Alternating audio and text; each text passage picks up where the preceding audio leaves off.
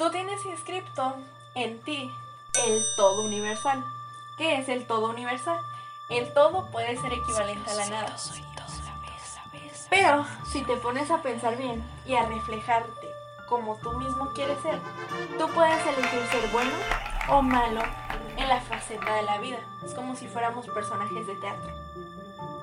Lo que aquí va a pasar es que tu elección tiene mucho que ver con tu personalidad y con el disfraz que te quieres poner ante semejante teatro. Ok, aquí va a pasar eso.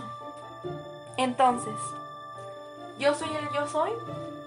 Puede ser todo y nada a la vez.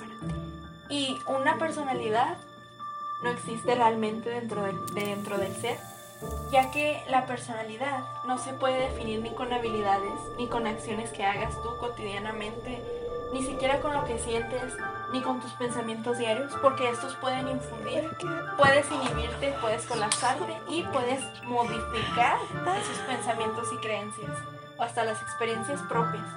Lo que vas conociendo del medio ambiente te va provocando distintos cambios cerebrales. Tus neuronas, por lo cual tus redes neuronales eh, empiezan a cambiar y a difundirse de otra manera. Por lo cual puede ser en algún momento de tu vida, eh, puede ser el bueno de la historia y en otra el malo.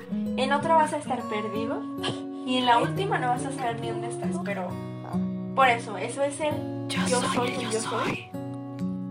Y simplemente no vas a saber quién eres porque no tienes descrito una personalidad definida y mucho menos tienes descrito quién eres realmente, porque puede ser más allá de lo que tu cerebro quiere para ti.